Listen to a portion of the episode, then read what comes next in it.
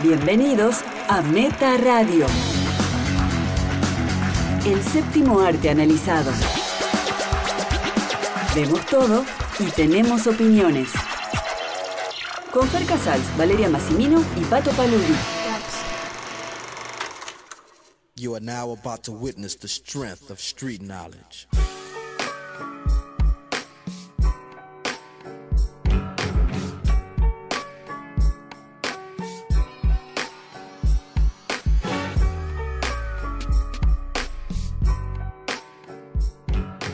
Bienvenidos a Meta Radio Fase 135. Soy Valeria Massimino desde el búnker junto a... Fer Casals. Ya son fases, no son episodios, todo ha cambiado. Esta es la nueva realidad. Este es el nuevo orden mundial del que tanto se hablaba. En la vida real esperemos no llegar a la fase 135, ¿no? Estamos en medio de un colapso. No sé, empecé así, ya saben, todo improvisado, porque ya no sé qué decir, qué contarle a la gente que nos escuchas del otro lado, donde quiera que estén, nosotros acá en Argentina, viviendo lo que sería el pico, ya lo dijimos, Pato también lo va a contar un poquito, cómo lo siente él solo.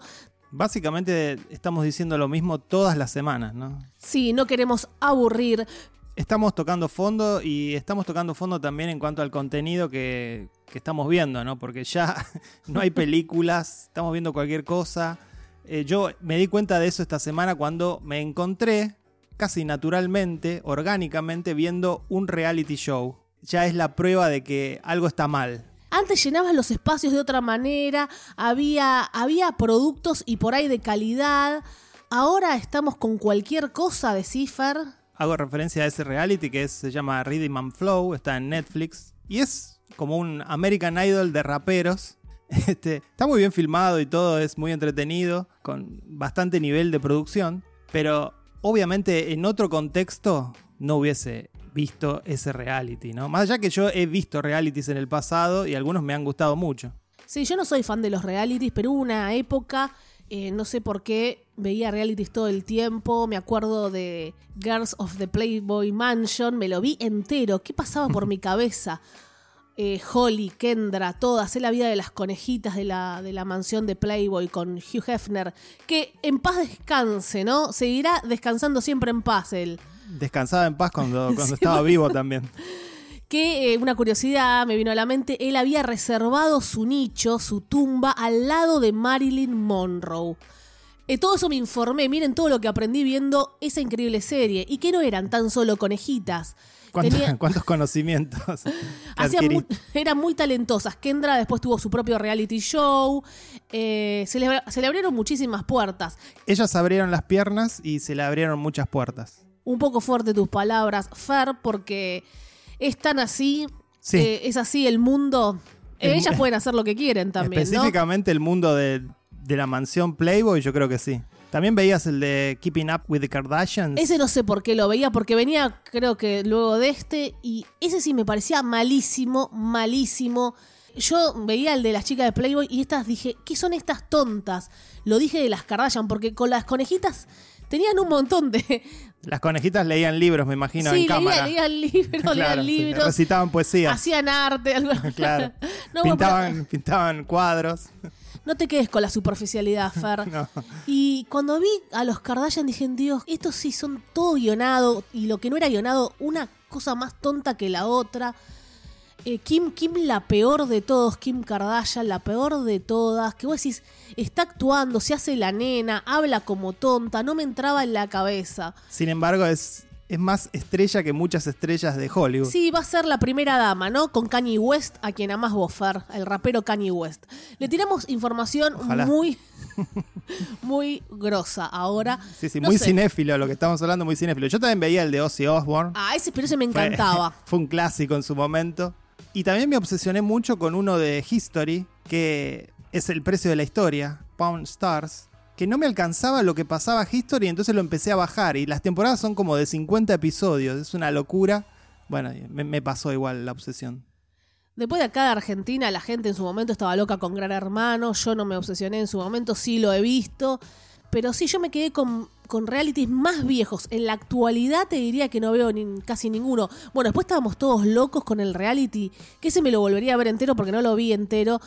Boo Boo, la nenita. Ah, Ay, Dios. la familia de gordos. Familia de gordos con una nena que entraba a esos concursos de belleza de, de Yanquilandia, de la América profunda.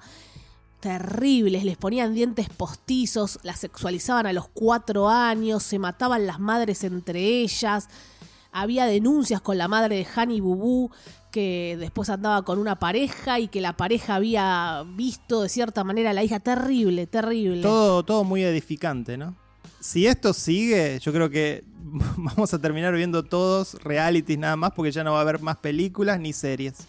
Eh, en Argentina había uno muy eh, divertido, que no, no fue exitoso, que era con actores. Dios mío, eran todos actores adentro de una casa actuando. Fer se pegaba un tiro. Y Y, como eran actores argentinos, inclusive actuaban mal haciendo de ellos. sobre actuación, recordábamos a Camero que gritaba ¡Poder! El Y el, y el título del reality era muy original, se llamaba Reality Reality.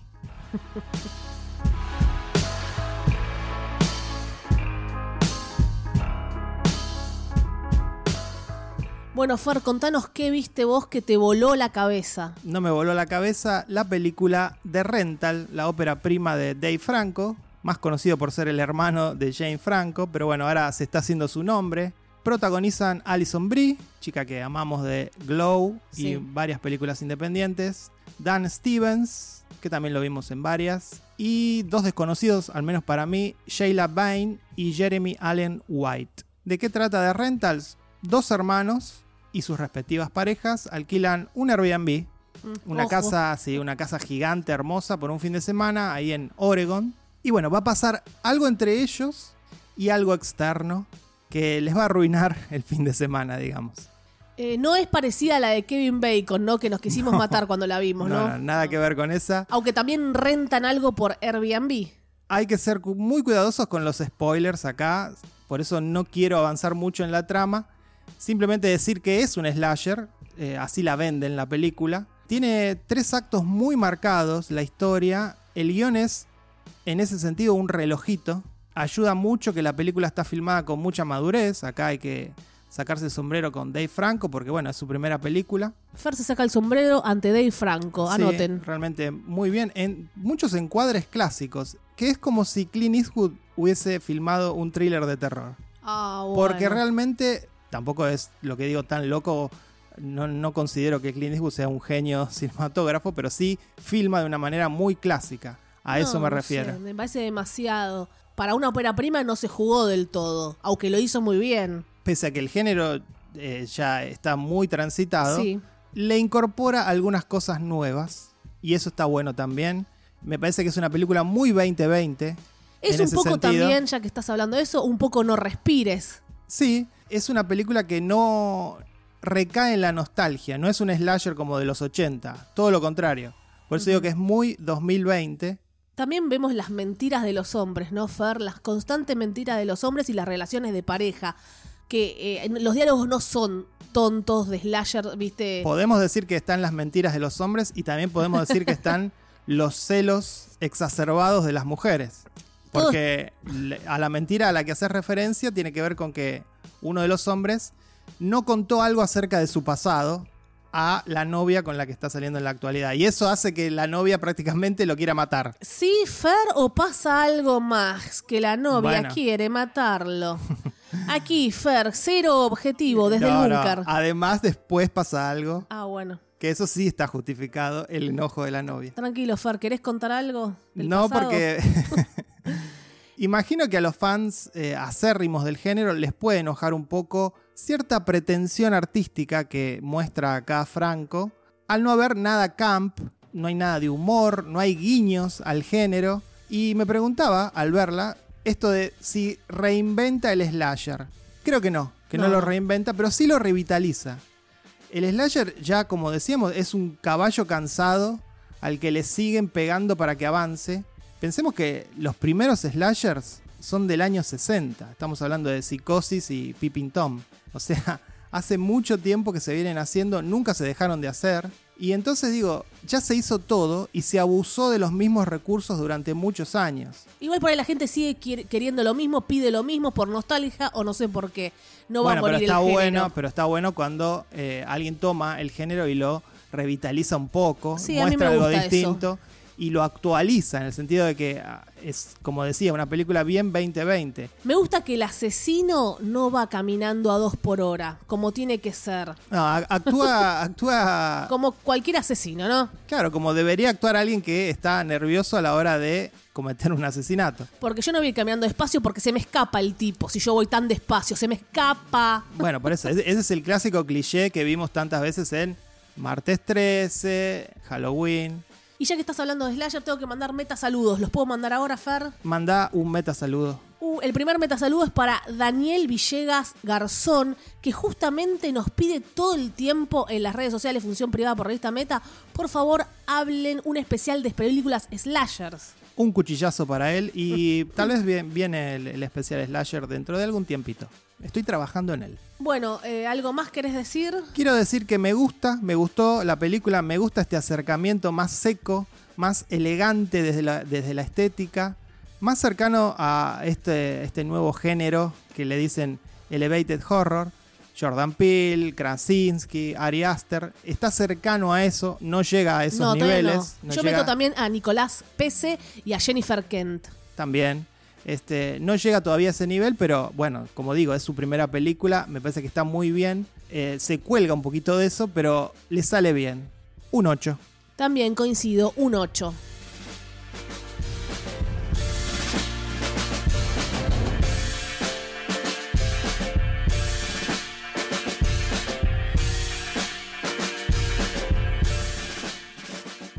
Ahora pasamos al turno del corresponsal, Pato Paludi, desde su búnker.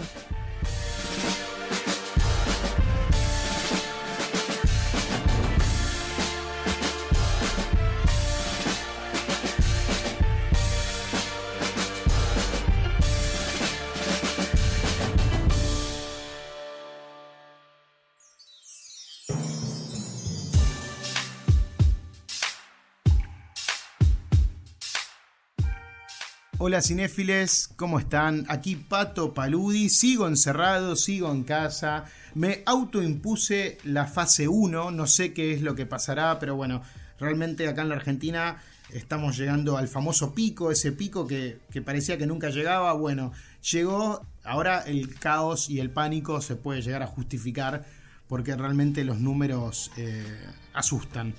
Eh, así que hay que quedarse en casa, ahora más que nunca, los que puedan y bueno, los que no, prevención, higiene y distanciamiento social.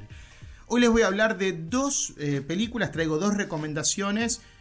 Una es nacional, sí, me reencuentro con el cine argentino, hace rato que no hablaba.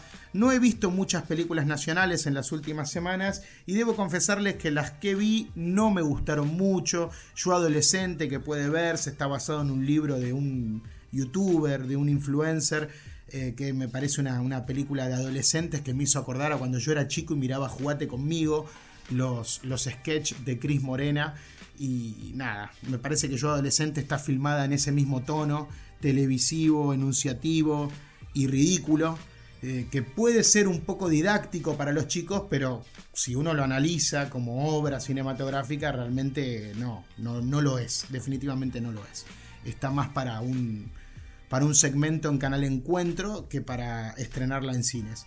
Eh, también vi La Casa en la Playa, una película que, bueno, está envuelta en ciertos escándalos porque su productora hizo una denuncia en contra del Inca, me llamó la atención, entonces por eso la quise ver, la película está en YouTube y bueno, me encontré con una de las peores, pe- no con una, con la peor película de cine argentino que he visto en mucho tiempo, una película que daña al cine argentino, que daña a la industria y, y todos sus aspectos, realmente es un escándalo eh, lo que hicieron con esa peli. Ella como productora, la máxima responsable, y la directora, nada, hizo todo mal, pero habría que ver qué es lo que pasó realmente con ese proyecto. De la peli que les voy a hablar esta semana, sí me gustó, la vi hace mucho y finalmente llega el momento del estreno en Cinear Estrenos. Hoy jueves, jueves de estrenos, hoy se estrena El Encanto. Una película escrita, producida y protagonizada por Ezequiel Tronconi y Juan Saciaín. Juan Saciaín es el director de La Tigra Chaco, ahí habían trabajado con, con Ezequiel Tronconi y ahora hacen este proyecto juntos en codirección. La coprotagonista de la película es Mónica Antonopoulos y por ahí va la historia. Los personajes principales son la pareja que encarnan Ezequiel Tronconi y Mónica Antonopoulos y la película lo que va a hacer es plantear distintas cuestiones sobre el momento en una pareja de ser padres, ¿no? Eh, de avanzar. Todo empieza cuando eh, se cuestiona la idea de, que ha llegado el momento de ser padres, ella quiere, él claramente no, y obviamente esta es una pareja que ya están hace 8 años juntos. Un cortocircuito de estos eh, va a poner todo en jaque. Es una película pequeña, es una película creo que muy sensible, es una película que como les digo, lo que intenta es plantear estas cuestiones y es el vehículo para que se examine lo que significa la paternidad en la vida de, una persona, cómo se maneja una, pareja cuando los objetivos no son los mismos, ¿no? Eh, lo, frágil que pueden ser los vínculos, como todo es un castillo de naipes si no se hace todo eh, en conjunto. Creo que, lo hace muy bien, explora muy bien todos esos miedos. Yo conecté muchísimo con ese costado de la historia. Yo no soy padre, me aterra la idea de ser padre. Siento que me sentiría igual que el personaje si me lo plantearan. Al mismo tiempo, entiendo que en una relación de pareja de tantos años, si los dos no buscan lo mismo, eso va a ser un, detonante, ¿no? Y como todo a partir de una, pregunta. La película arranca con una pregunta. Él, le va a preguntar a, su pareja si, si, de verdad está tomando la pastilla anticonceptiva. Y eso va a ser la, implosión. Eh, desde lo estético hay una búsqueda poética, podría decirse, porque hay hay momentos en que la imagen se ralentiza, tratando de buscar una atmósfera con una música que tiene un estilo dream pop que está muy bien. La música de la película es, lo que más me gustó y obviamente acompaña imágenes muy bellas.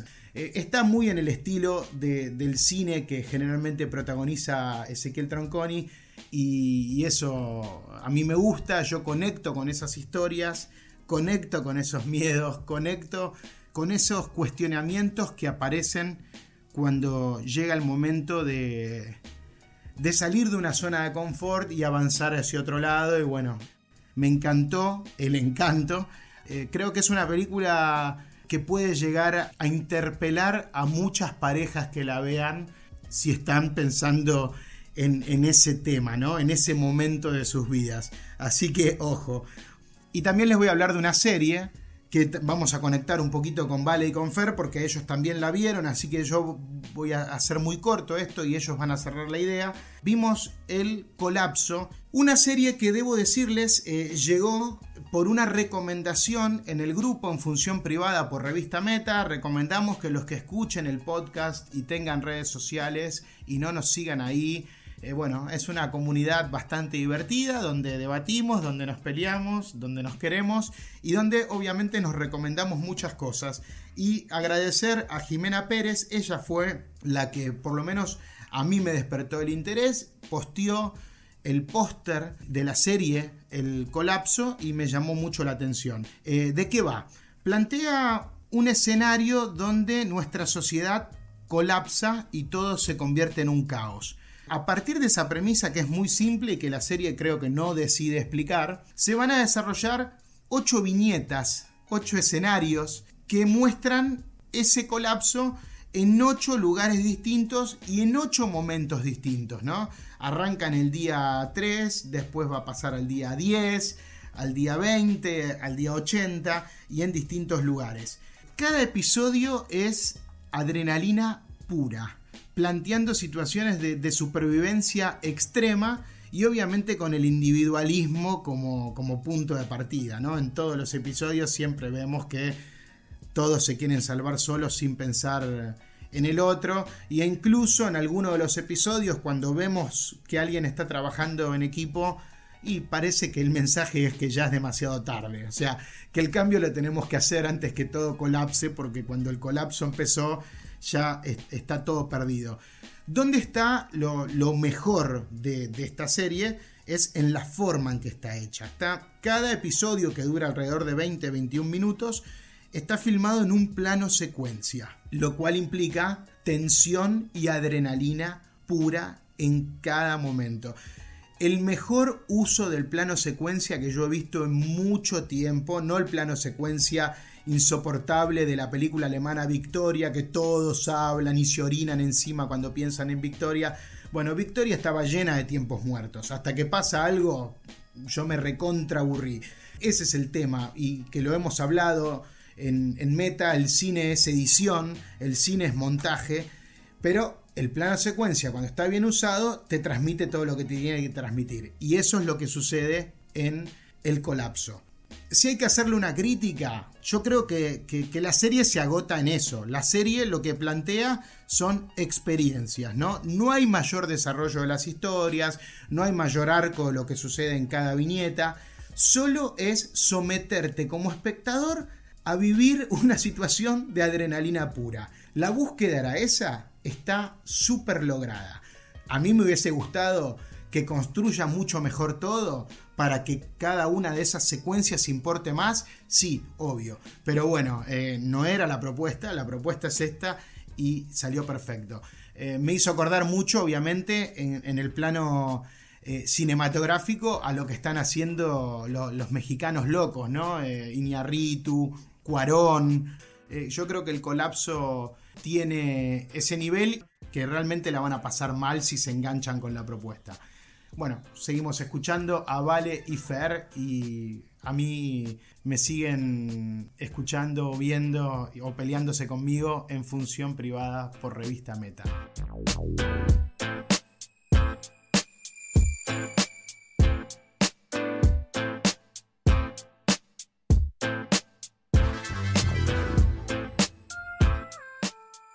Hacemos una aclaración ya que Pato no la hizo y es que él es amigo de Ezequiel Tronconi. Muy, muy amigos. Sí, siempre nos cuenta que, bueno, hablan siempre todo el tiempo y incluso le manda la película antes que se estrene Ezequiel a Pato para que la vea. Claro, entonces digo, tomen con pinzas todo lo que diga Pato acerca de Ezequiel Tronconi, vale la aclaración, nada más. Y por otro lado, bueno, el colapso la vimos como mencionaba Pato. ¿A vos te gustó? Me parece tanto como a Pato. A mí me gustó mucho creo que logra, que quiere eso la serie y lo logra. Mantenerte así en un estado de tensión, de adrenalina, de escape constante, porque es eso, más allá de la toma eh, secuencia que ahora vamos a hablar. Y te va contando día por día. Por ejemplo, día 1 el supermercado, día 2 la aldea y lo que está pasando en este colapso mundial que no lo estamos viviendo ahora con el coronavirus. No sé, por ahora, pero es una serie interesante para ver en estos tiempos y francesa. Si fuera yankee, esto no hubiera sido así. A mí no me gustó, me pareció un gimmick lo del plano secuencia.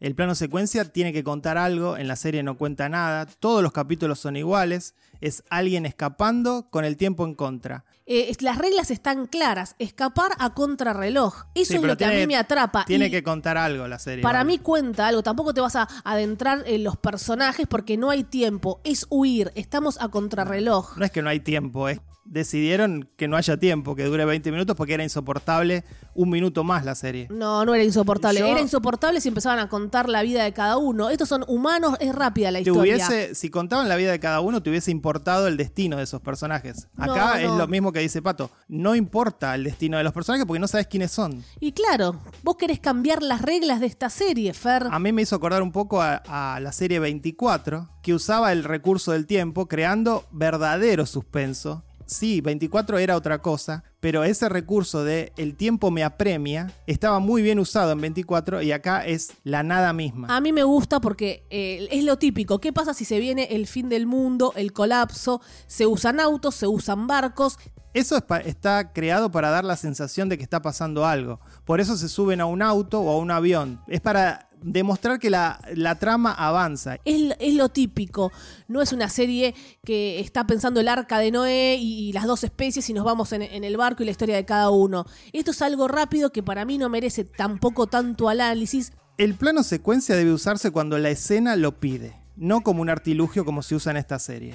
Acá está usada como un capricho para llamar la atención, por eso lo primero que se dice de la serie es eso, que está filmada de esta manera. Como el guion es inexistente, la manera de venderte esto es, está hecha con un plano secuencia de 20 minutos. Si Scorsese o De Palma, que son personas que usaron muy bien el plano secuencia, ven esto, se pegan un tiro. Sí, seguís comparando incomparable, 24, Scorsese, No, cuando esto ¿cómo- es otra no- búsqueda. ¿Cómo no voy a comparar si, si tiene directamente que ver 24 en el uso del tiempo y Scorsese y De Palma nada. en el uso del plano secuencia? En Obvio una serie de 20 minutos o obvio- menos estás comparando. Obvio que lo comparo.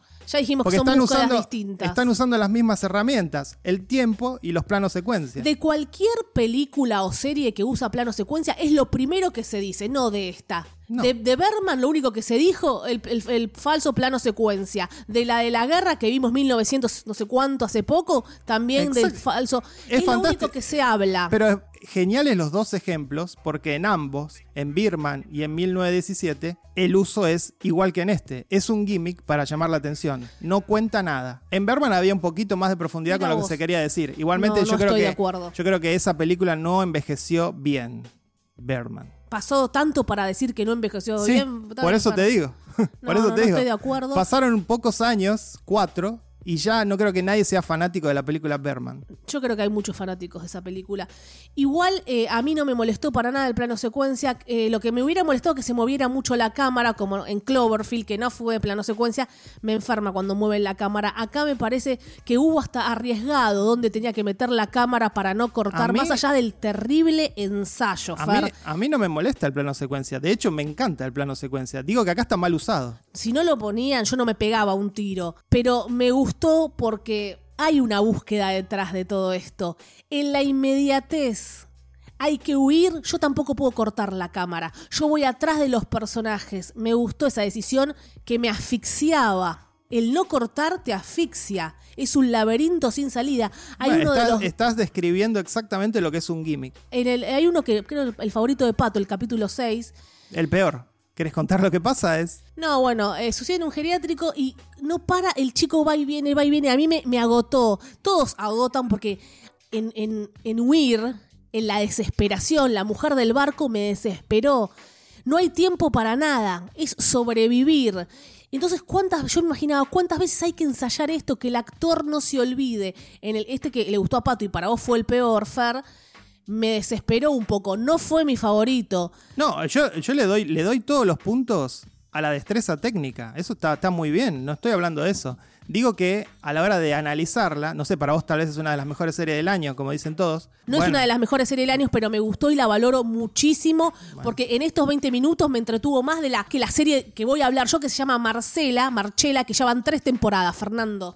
Bueno, otra cosa que la serie tampoco hace es que no dice nada acerca de la sociedad esta que está colapsando. Para ¿Cuál mí es la reflexión? no? Hay muchas cosas que dice que es más, cuando la veíamos, Fer, comentábamos cómo sería el colapso en Argentina, porque vimos un colapso francés fuerte, donde hay egoísmo por sobre todas las cosas, es sobrevivir. Pero la reflexión que nosotros hicimos al ver la serie fue lateral. No es que la serie nos hizo reflexionar, digamos. Es que no- nosotros hicimos el ejercicio de reflexionar acerca de lo que sería una sociedad colapsando. Y nada, y uno llega a pensar que, bueno, lo primero que hacemos es buscar formar parte de una comunidad y formar una nueva sociedad. ¿no? La sociedad se rompe y lo que uno trata es de rehacerla. Este, y por otro lado, sí, lo que decías vos también es verdad.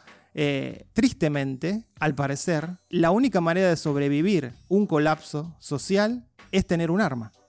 Bueno, mira todo lo que dice la serie también, ¿no? No, no, de nuevo, ese es un pensamiento lateral No, mío. se- La serie no me dice nada Ah, acerca yo, de yo eso. vi el egoísmo en la serie y uno enseguida genera empatía. Está bueno que una serie genere empatía. yo estoy huyendo con vos, Fer, estamos acá, viene la locura, bueno, vos vas a pegarle a una familia y agarrar su auto, no está... eh, no, nosotros no haríamos eso, pero otra gente sí lo haría. Bueno, eso, eso también te da. Eh, a- es empatía, hay que ver qué... O, o en, o en el fin del mundo somos asesinos. Capaz que ahora te digo esto, Fer, y después yo le pego un tiro a una embarazada y me subo a su auto. Bueno, yo No, creo yo que. no viviría la- así, no sé. La serie decide mostrar que una sociedad que colapsa se convierte. En Argentina.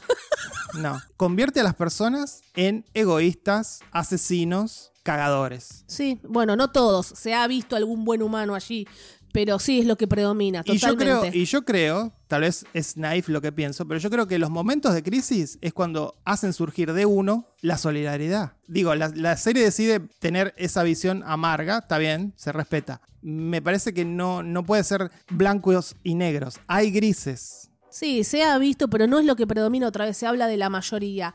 Y el último capítulo es el inicio de todo este colapso. Va, está, me gusta cómo está contado. No voy a decir como Rayuela de Cortázar, pero está bueno que el último eh, son cinco días antes del colapso y ahí se empiezan a justificar algunas cosas. Se habla de no comer carne, por ejemplo. El episodio final me pareció una excusa para mostrar que no solo que la película tiene una ideología, que es el, el cambio climático nos va a llevar al colapso de la sociedad, sino justificar los siete episodios anteriores. Hay un tema de que a dónde huimos, ¿no? Cada cual en sus países. Nos escucha gente de Colombia, de Paraguay, de Perú. Piénsenlos en sus países, porque siempre nos vamos a los primeros mundos, Europa, Estados Unidos. ¿Dónde huimos? ¿Dónde, ¿Dónde va uno? En esta serie sí, no se sabía dónde se huía. Se, se huye a lugares donde por ahí haya alimento. Se huye, los que tienen guita, se huyen, no sé, a ese, imagino yo, arca de Noé del nuevo mundo. Bueno, obviamente los más pobres son los primeros que van a morir. En ese caso, la, supervivencia va a estar entre los que puedan tener un búnker. Es así, los que estén preparados para una catástrofe semejante. Eh, no estamos viviendo exactamente lo mismo, pero sí, ante los colapsos se ve gente en los supermercados llevando de todo. Se piensa en alimento y siempre un poco de humor, en papel higiénico. Sí, que no falte. no, no podemos agarrar una hoja de parra y limpiarnos el trasero. El papel Eh, higiénico es burgués, ¿no? o sea, lo que nos importa es el alimento. Alimento, agua no contaminada. Ya olvídate de la luz e internet. Solo con que corten internet ya colapsa la sociedad. Bueno, agradecemos a Ximena Pérez por esta recomendación. Otro meta saludo para ella. Y otro meta saludo más para Mariela Álvarez, otra super fan de Meta, que nos escucha siempre al toque. Después de escucharnos, nos da una devolución. Muchas gracias. De Argentina y Colombia, gente que mencioné hoy en el programa.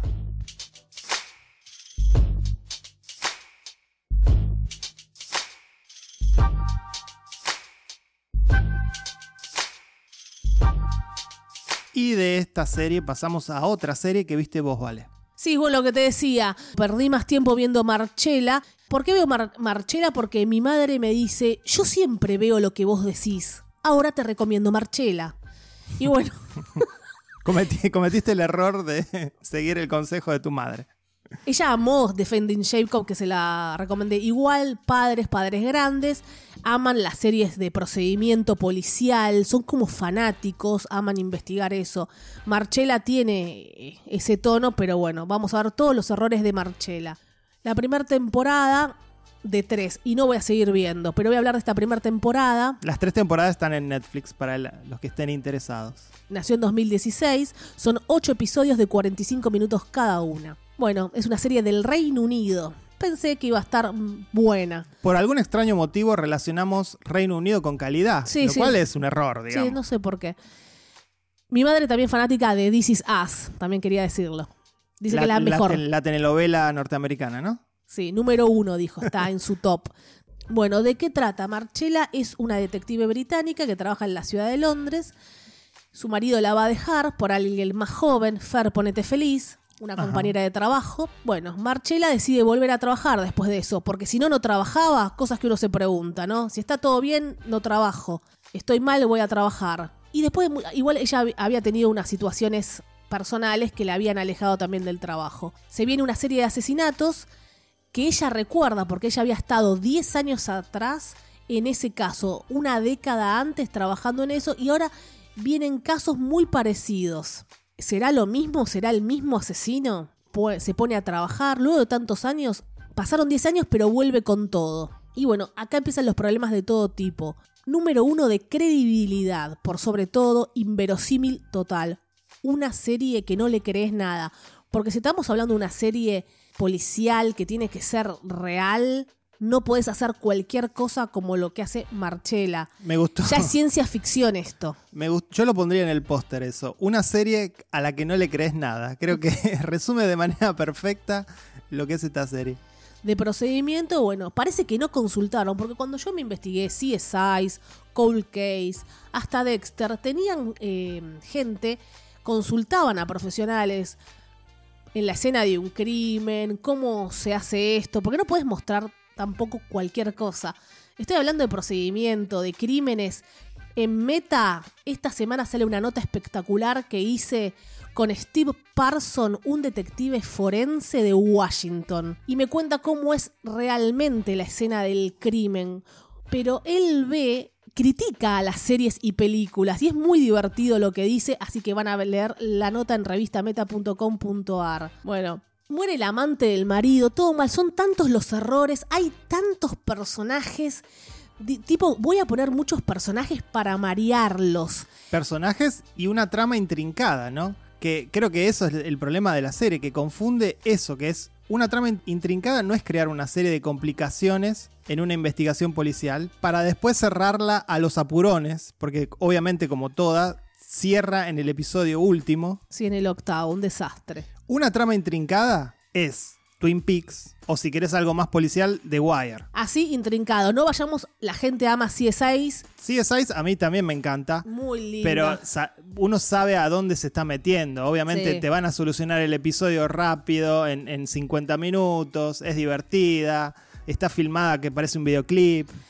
Y son como 80 temporadas. Después está eh, Unidad Especial, que lo van separando. La primera temporada de la CSI original es maravillosa. Y yo soy muy fan de CSI Miami. Buenísima. Bueno, y te das cuenta cuando ves esas series, cuando yo hablé con es- este profesional, que acá, más alejado aún, estamos de todo esto. Allá por ahí están un poco no alejados, sino que lo resuelven muy rápido. Pero acá ni siquiera tenemos la tecnología, lo cual Claro, es muy, el es problema muy triste, acá es la tecnología, ¿no? Siempre Nada. en el primer mundo están mucho más avanzados en ese aspecto. Siempre cuento esto, es breve, una anécdota. Dexter eh, analizaba la sangre. Acá también existe gente que analiza la salpicadura de sangre. Sí. No, yo, yo mato a alguien y por eh, de dónde estaba parada, proyectar la sangre. Los ¿no? patrones, los patrones de sangre.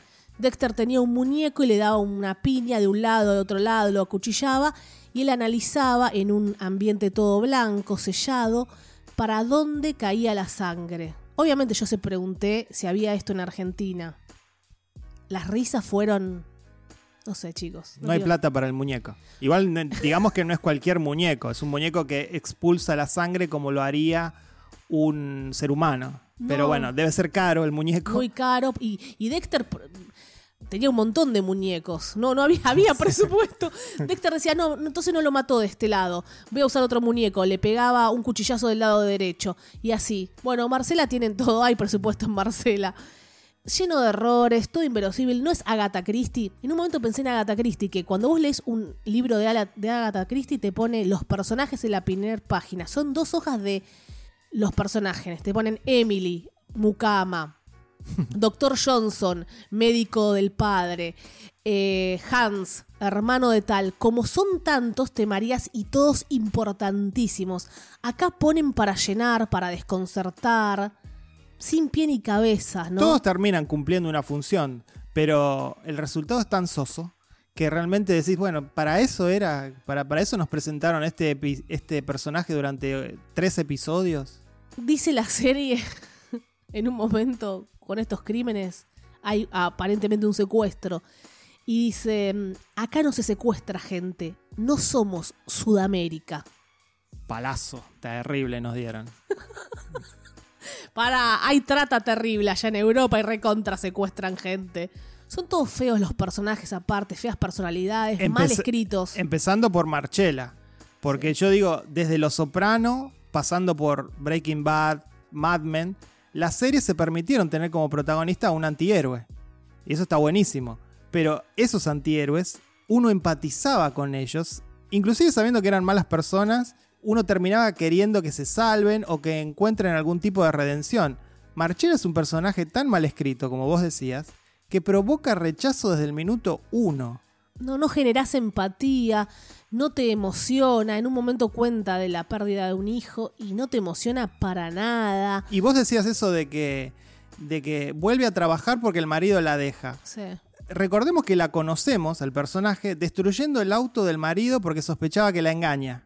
Porque ella tendría ataques de ira que se Sí. des- desdibuja completamente. Porque Bueno, Marcela ese- tiene ataques de ira y se olvidó en el episodio 2, ya se olvidó el, el ataque de ira. E- ese acto, digo, de romper el, auto del marido, atrasa 30 años, porque, digo, se nos quiere mostrar un personaje deconstruido, una mujer que se vende como empoderada, y eso es una estupidez de mujer de hace 40 años. El, el marido completamente desdibujado, colgado. Yo creo que ahí los guionistas de- decían, ¿qué le hacemos decir al marido para que luzca sospechoso? Que, que así pensaban la serie en una mesa. Está, está el truco de, en algún momento, todos son sospechosos, Sí. ¿no? Es la serie te, te manipula con eso para, para mantenerte viendo. Aparece también Flores Pugh, que la amamos por Midsummer. Desnuda, chicos, pueden verla. Un papelito, un papelito. Papelito, sí. También un personaje mal escrito, como todos, para, para estar en tono. Todos los personajes estarán mal escritos. Nada tendrá sentido. Todo será inverosímil. ¿Cómo están en la tercera temporada ahora, no? Eh, Hay un público para este tipo de series, se comprende eso, no somos nosotros ese público. Igual, bueno, sí, puede seguir entreteniendo porque decís a ver qué hacen, a ver cómo lo resuelven, a ver qué se les ocurre hacer. Y es una decepción cuando lo resuelven. Y, a y Fer se burló de la música. La secuencia de títulos tiene una canción que se presume dark y, me- y da risa. Bueno, no sé por qué. Bueno, la vi, pero a mí me gustan policiales. No es Seven con que yo amé. Igual no soy fanática de, de- de proce- de series de procedimiento, pero me atrapan. Teniendo Eh, en cuenta nuestra audiencia, yo creo que vamos a recomendarle que le recomienden esta serie a sus padres. Claro, eso sí, los padres la van a amar. Los, los padres la van a amar porque. Porque son ese público, ¿no? Así que véanla para ver si, te- si tenemos razón en esto. No sé si vieron lo mismo.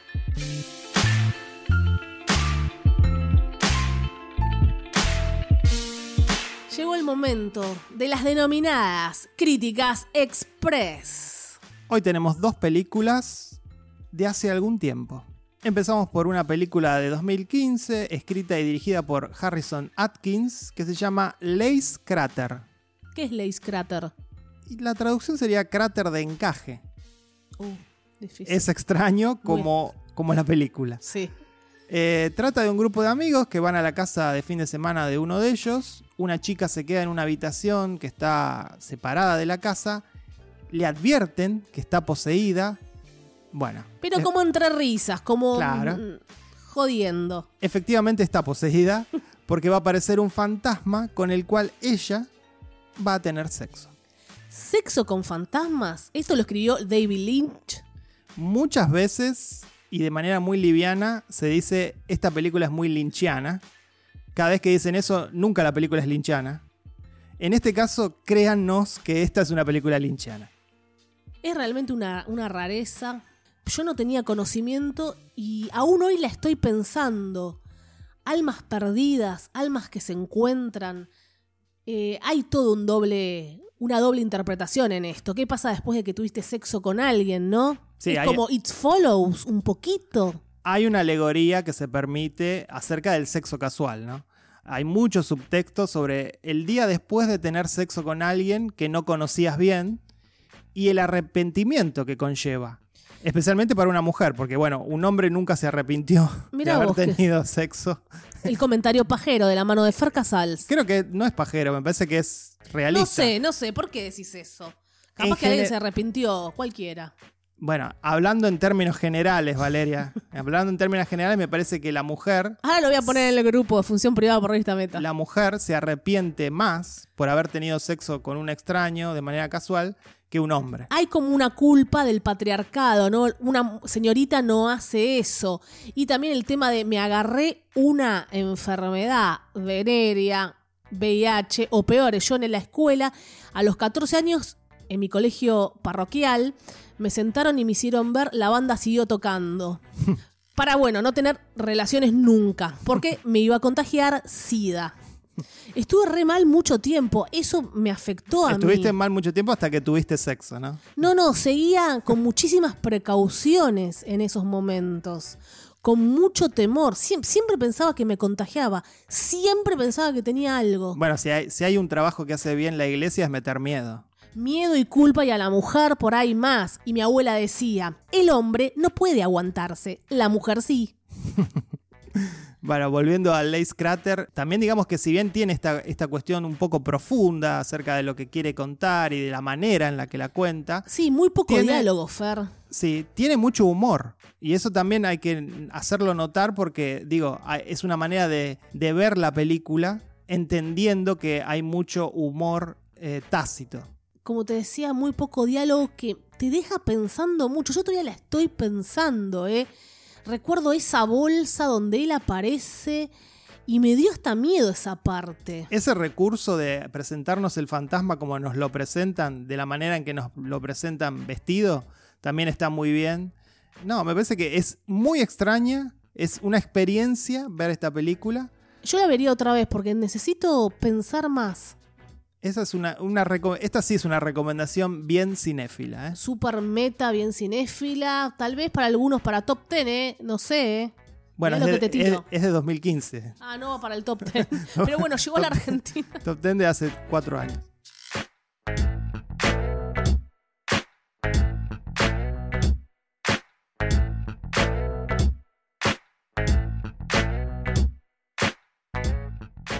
Y la otra película que vimos está en el top 10 del año 57. Se trata de 12 Angry Men, aquí se conoció como 12 hombres en pugna. Una película clásica, 1957, dirigida por Sidney Lumet, protagonizada por Henry Fonda. Blanco y negro que, nos, que amamos, ¿no? Un lindo blanco y negro. Eh, la brillantez de esta película recae, creo yo, obviamente en el guion, ¿no? Porque no deja de ser una obra de teatro. Por eso se hizo la obra de teatro, no sé, que hasta el día de hoy la siguen haciendo la obra de teatro en todas partes del mundo.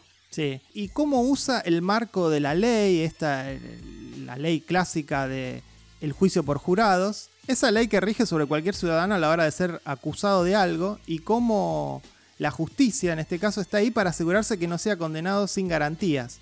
Lo más loco es que esta película, que tiene casi 60 años, habría que pasársela todavía a alguna gente que no entiende cómo funciona la garantía en la justicia, que, alguien es inocente hasta que se demuestra lo contrario, lo que es la evidencia circunstancial. Pa- parece mentira, ¿no? Bueno, no sé todos los sistemas así judiciales del mundo. Es mejor los 12 hombres, un solo juez. Eh, es fuerte porque esas personas tienen una responsabilidad terrible. Tampoco la puede tener solo un juez.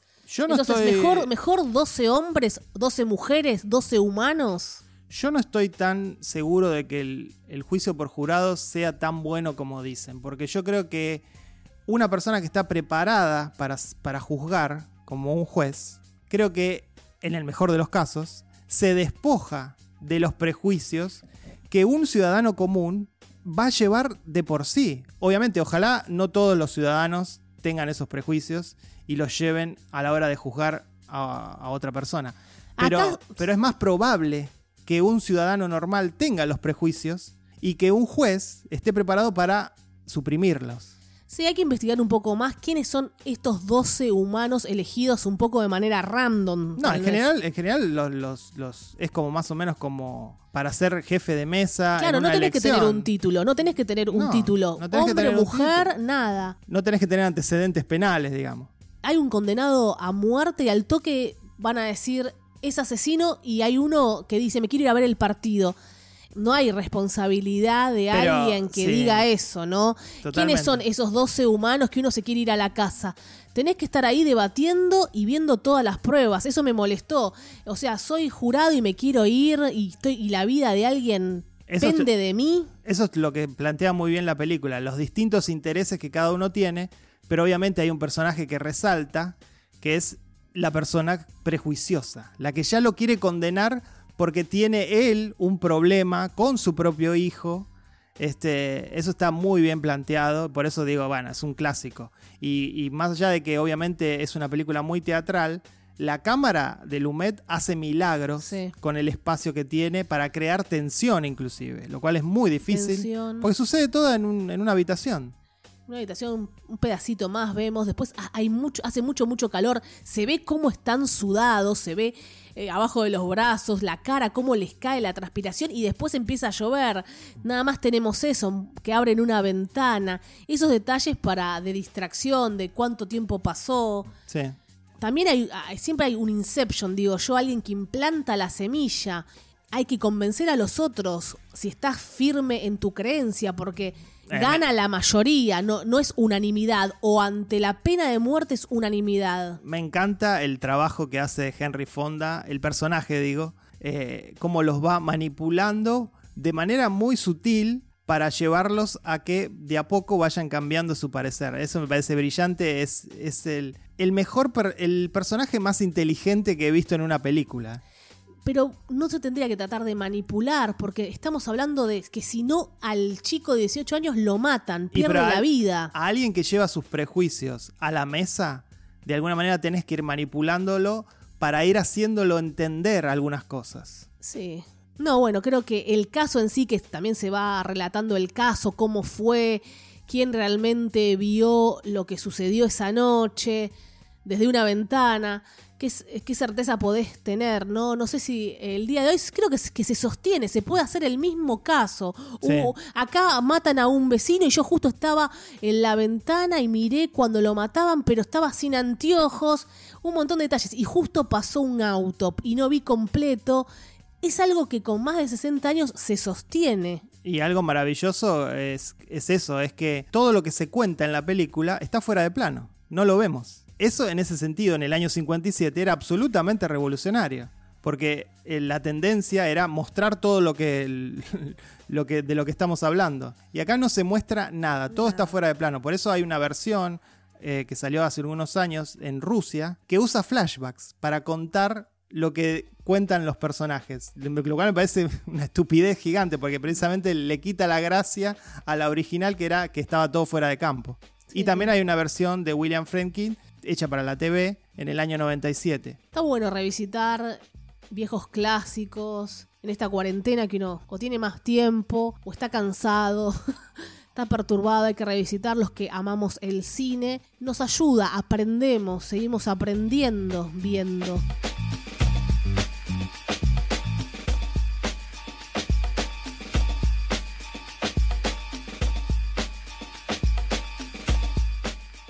Hasta acá llegamos con la fase 135 en Meta Radio. No sabemos qué pasará el próximo episodio, si vamos a colapsar, no lo sé, no estoy segura. ¿Te hiciste otro testeo de COVID? Sí, me hice otro.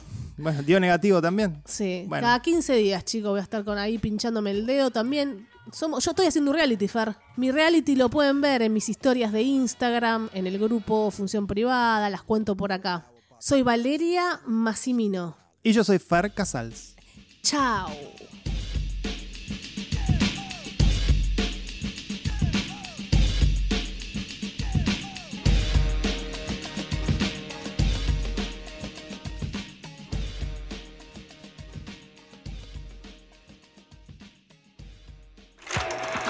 Se cierra el telón. Hasta aquí, Meta Radio. Hasta la vista, baby.